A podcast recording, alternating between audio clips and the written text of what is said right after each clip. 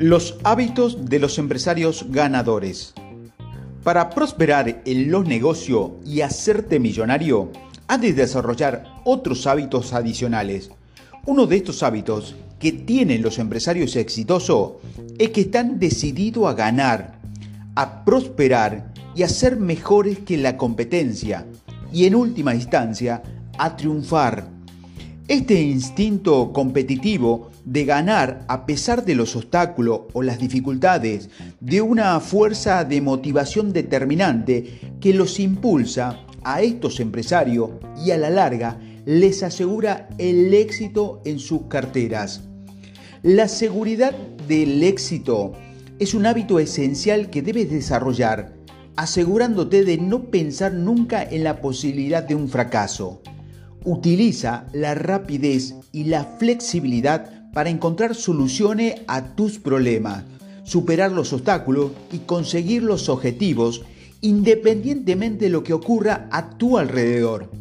Esta actitud ganadora es lo que motiva y entusiasma a los demás y lo que facilita que genere que gente corriente consiga resultados extraordinarios. Estar abierto a información nueva. Desarrollar el hábito de cuestionar tus suposiciones regularmente, especialmente cuando encuentras resistencia o fracasas temporalmente.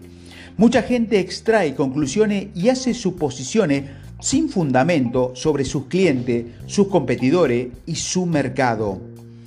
Pregúntate siempre, ¿en qué baso esa suposición? ¿Cuáles son mis hechos?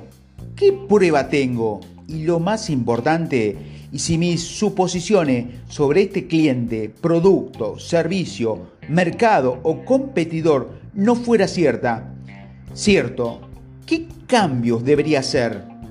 La hipótesis más peligrosa que puedo hacer un empresario o un emprendedor es que existe un mercado amplio y rentable por un determinado producto o servicio. A menudo esto no es cierto. La principal razón de la implosión de las .com fue que no había un mercado real para los productos y los servicios que las .com estaban ofreciendo. Los propietarios cayeron en una forma de pensar falsa denominado razonamiento por aserción. Se quedaban atrapados en un razonamiento porque lo afirmaban en voz alta y con vigor aunque no tenían ningún fundamento. La aserción no es una prueba. Abraham Lincoln estaba una vez intentando demostrar algo a los miembros de su gabinete y formuló la siguiente pregunta.